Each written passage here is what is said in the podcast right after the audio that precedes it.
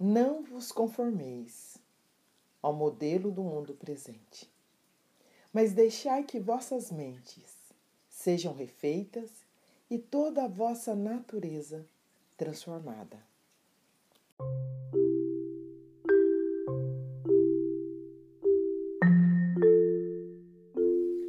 Olá, boas-vindas para você que escolhe esse tempo para cultivar um coração compreensivo, pensar com clareza e manter a sua paz interior.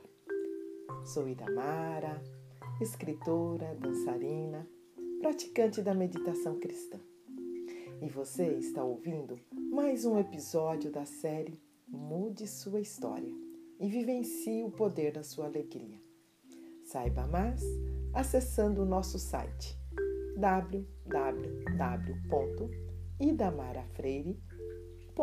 www.idamarafreire.com.br.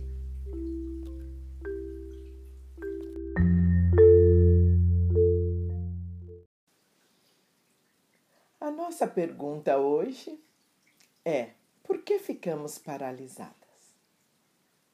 Conta-se que um certo dia a centopeia vinha em seu caminhar a deslizar-se pelas folhas e talos com tal graciosidade, e seus minúsculos pés se deslocavam com rapidez e agilidade, numa sinuosidade de deixar qualquer serpente admirada.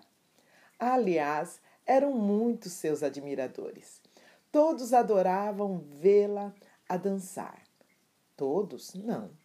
Havia a tartaruga, criatura lenta, um tanto pesada, e por viver na terra e no mar, vivia a carregar a sua casa e a se esconder sempre que possível ou quando necessário. Ainda que tais características no reino animal tem, tinham suas vantagens, a tartaruga tinha muita dificuldade de aceitar a si mesma. E sempre que atentava para de, a desenvoltura do caminhar da centopeia, ela começava a inquietar-se e a duvidar de si mesma. Foi quando ela notou que a centopeia estava por passar por ali e então se pôs no meio do caminho, de modo a ser notada, e perguntou: Olá, ligeirinha, onde vais sempre com tanta pressa? Gostaria de saber qual é o segredo da sua andança tão leve, tão ritmada. Me explica, já que tens tantos pés. Quando vais para a direita, qual é? Qual pé movimenta primeiro? O quatrigésimo quarto da direita ou o sétimo da esquerda? Na descida, o que faz para não despencar de uma só vez? Mostra-me como tu fazes. A pequena centopeia ficou paralisada diante da interpelação pois ao nascer, já com tantos pés, não tinha até o um momento parado para pensar em como fazia para se movimentar.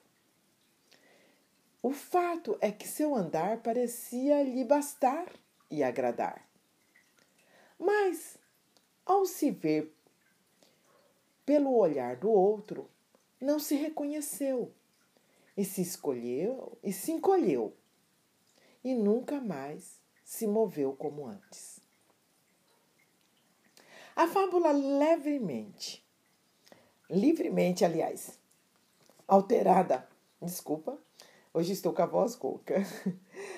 A, a fábula livremente alterada do livro O Mundo de Sofia, do Gardner, me faz lembrar dos momentos de minha própria vida em que fiquei paralisada. Um, um episódio, né, em um período que eu me recordo, é, que eu, é quando eu estava em vários projetos ao mesmo tempo. É aquela coisa, né? Movendo vários pezinhos ao mesmo tempo. Então eu frequentava as aulas do doutorado na USP, em São Paulo, E eu morava em Piracicaba, eu era assessora da secretária da Educação em Piracicaba, ministrava aulas no curso de pedagogia na Unimep, aos domingos cantava no coral da Igreja Metodista. Então tinha uma vida assim, né, assim, é, bem, né, tava num relacionamento, é, ali fazendo, né, orquestrando, né, esse meu mover pelo mundo. Mas certo dia, é, no Fusca, né? Eu estava num Fusca amarelo, indo de carona para a estação do metrô na Paulista, quando com os colegas que tinha rotinas, né? Estudantes, é, pesquisadores, que tinham rotinas semelhantes às minhas. O cansaço não favoreceu meus reflexos visuais distinguir que o trânsito estava parado ali na Avenida Rebouças, e em câmara lenta percebi o carro indo em alta velocidade na direção na traseira do outro. E baque! Bati a cabeça no vidro do carro. E somado com o peso do corpo da minha amiga que estava sentada no banco de trás, e na época não era obrigatório o cinto de segurança, e até onde eu me lembro, o Fusquinha não tinha esse aparato em bom estado também. A questão é que eu fiquei pensando assim, né? Eu não, eu não tive reflexo para falar para o meu amigo que estava dirigindo que o trânsito estava parado, porque ele também não tava, ele não percebeu e eu estava percebendo, só que eu não falei nada, né? E o resultado disso, né, desse impacto, foram algumas horas de amnésia. Eu perdi o sentido. E um fato curioso, né, entre outras coisas, é que foi na tentativa da minha, foi na, que na tentativa da minha amiga, né, minha colega, é, tentar recordar-me quem eu era, ela falava assim: Ida, você é a Ida, a Ida Mara, você faz doutorado em psicologia na USP. E aí eu achei ótimo, que aí eu tenho essa memória, que é, né? Porque é interessante que quando você. É, nós temos vários níveis de memória, né? Então tem a memória imediata, aí temos as memórias de tempos passados. Então a memória imediata eu estava bem lúcida, mas a memória do passado, né? Essa eu não tinha em mente né? não tinha guardado. E aí eu falava para nossa, mas eu pode ser preocupante se eu sou aluna de um doutorado em psicologia, como eu vou fazer valer esse título se eu não me lembro, não consigo me lembrar é, do que conheço? Então fez uma, foi, foi eu achei curiosa essa minha essa minha esse meu comentário, essa minha preocupação né, de que ela me falava que eu era aluna do curso de psicologia, mas eu conseguia entender a demanda, porque a psicologia trabalhava com a mente, trabalhava né, com é, a persona das, né, da pessoa ali, né? E, e, e, o fato de se conhecer, do conhecimento de si, do conhecimento do mundo, do conhecimento do outro. E eu estava assim preocupada de como eu poderia ser doutora, né, ainda por cima, de algo que eu não estava conhecendo, que é a minha própria mente, né? E, e o meu e a mim mesma. E mas então isso é, esse foi um momento que que de que eu senti que eu estava paralisada, né? E e aí acho que é interessante a gente perceber, né? Porque o que me fez pensar naquele momento, né, era é, foi, aliás, teve um outro episódio né, que aconteceu nesse inteirinho. Foi quando esse episódio trouxe várias questões. Né? O que eu lembrei quando eu estava é, no estado de amnésia, na hora do acidente, por exemplo, eu me lembrei né, do, é, do rosto, né, assim, da, da aproximação do namorado que eu tinha na época eu lembrei, é, veio à mente as minhas violetas, sabe? Então, É, e depois, quando eu cheguei na casa do meu irmão, porque aí eu não fui para casa, aí o meu irmão, né, ele me levou lá para casa dele, em São José dos Campos. E aí o meu pai ainda estava vivo nesse período, ele chegou muito afoito quando soube que eu tinha me acidentado. Ele foi me visitar lá na casa do meu irmão e ele chegou e ele perguntou para mim, ele falou bem sério para mim, né? Ao me ver deitada no sofá da sala, ele falou assim: a ordem das coisas é eu ir primeiro. Não se atreva em mudar isso. E é muito curioso isso, né? E naquele, porque naquele instante eu indaguei a mim mesma que estilo de vida eu estou vivendo para manter essa ordem das coisas. É. Então é isso que a gente às vezes tem que se perguntar, né? É, que por que, que nós nos paralisamos? Porque nós temos um padrão de vida, fazemos escolhas que, que nos leva a, a nem prever, por exemplo, um, né, uma, um acidente, se prevenir, né, não ter consciência, de ter consciência do perigo, não discernir a, a, né, a, o, o, que estamos em risco e, e, e, to, e não tomar uma, uma atitude de preservação da nossa vida. Então, essa é a pergunta que eu faço né, para vocês hoje, né? Desculpa mesmo aqui, mas né, é da, da minha rouquidão. Ah, é, mas o que eu queria. Então, a, o exercício de escrita hoje, eu gostaria que vocês é, perguntassem, né, para vocês assim, escrevessem no diário, né, a, é, em que momento vocês, né, é, se sentiram paralisada, né? E assim, né? E diante dessa pergunta, né? Que a largata faz, né? É, a largata, né? Ela, né? Ela, com seus pezinhos ali. Então, é quando, né? A, essa, em que momentos da vida que a, você é interpelado pelo outro e o outro, as perguntas do outro, a presença do outro, as dúvidas do outro te paralisa. Né? Então, e que possibilidades que você tem de sair dessa estagnação, né? sair deste lugar, né? se renovar, transformar sua existência e dançar a vida como uma borboleta. Né? Em que momento que você acha assim, olha, eu agora preciso me transformar, né? Eu, eu, né? E, e recuperar esse meu ser como ele é, ou ir para uma outra dimensão da minha existência, né? Então, o que, que vocês acham disso? Isso é que eu gostaria que vocês anotassem no diário de vocês. E se vocês quiserem compartilhar comigo, né? Vocês sabem que vocês podem enviar suas mensagens pelas redes sociais, é, podem também pelos e-mails, né, que é idamara, arroba idamarafreire.com.br. Então, compartilhe aí os pontos de vista de vocês, assim, de que momentos que vocês ficaram paralisadas ou se ainda estão, que alternativas criativas que vocês pensam, né, de sair dessa estagnação. E agora vamos fazer a nossa meditação. E eu vou trazer uma mensagem aqui, né? Dessa questão de como né, no peri a meditação pode ser um momento diário para que a gente possa se transformar. Né? Então, diariamente nós podemos sentar e nos transformar.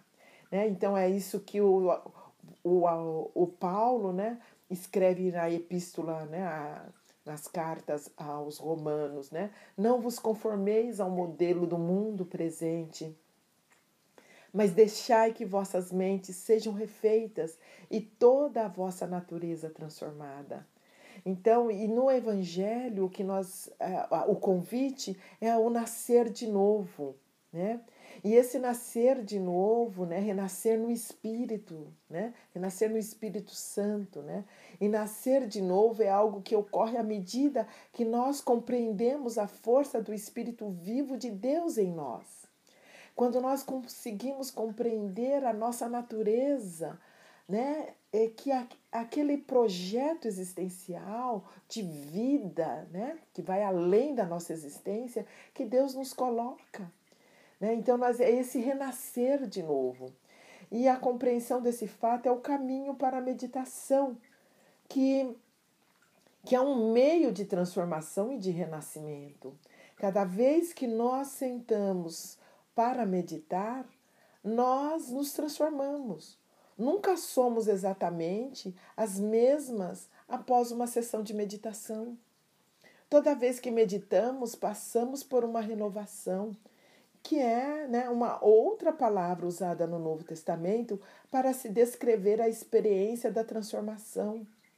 Isso é, despirmos o velho para nos revestirmos do novo.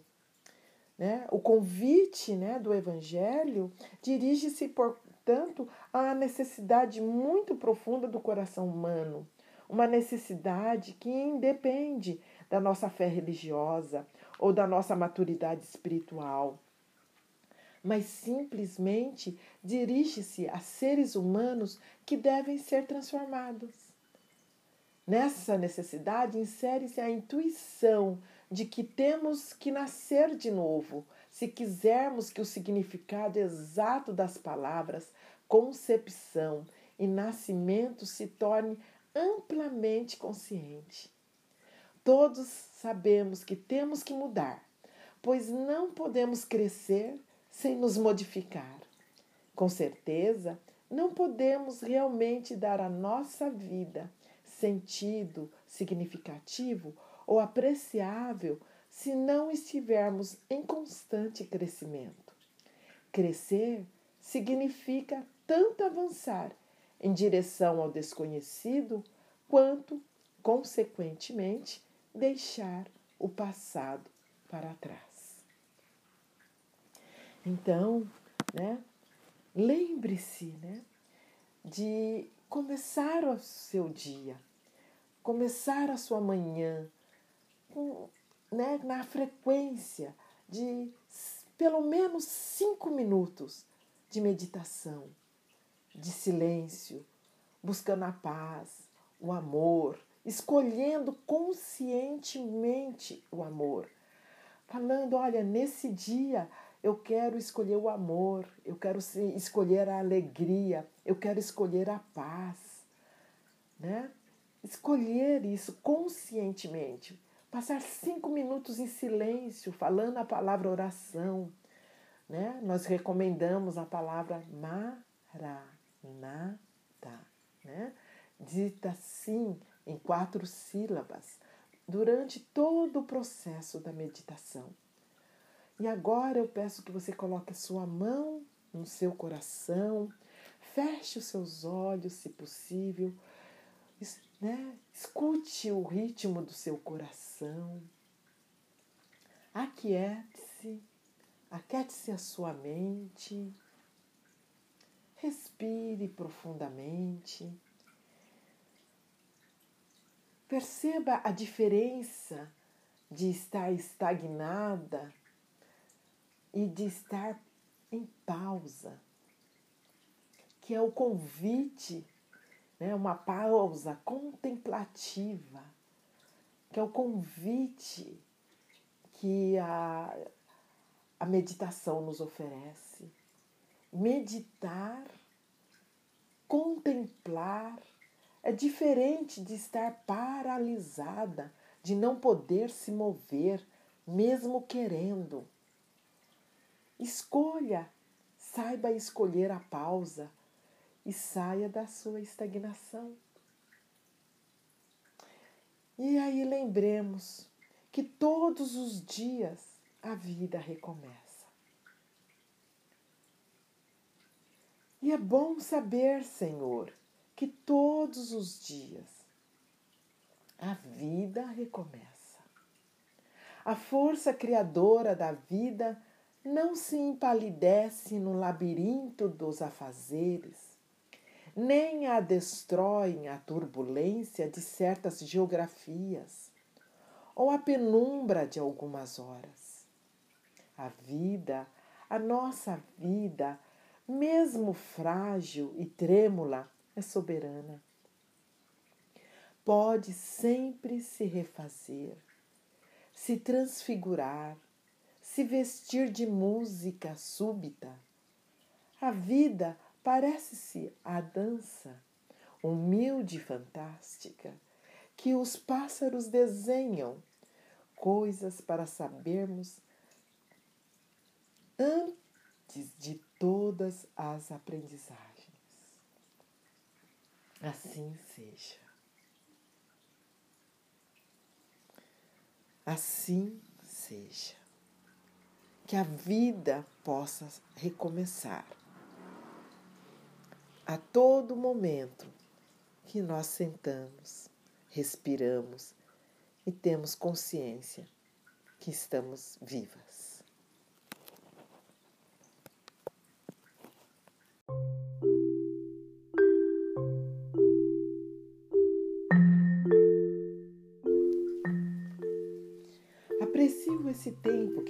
Reserva para meditar, refletir, respirar e mudar sua história e apreciar o rosto risonho de Deus e sair da estagnação.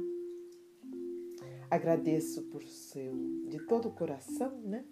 Por seus comentários, por você compartilhar esses episódios com suas amigas e você lembra que pode entrar em contato comigo sempre pelas redes sociais e pelo e-mail idamara@idamarafreire.com.br. Abraços com alegria e até o próximo episódio.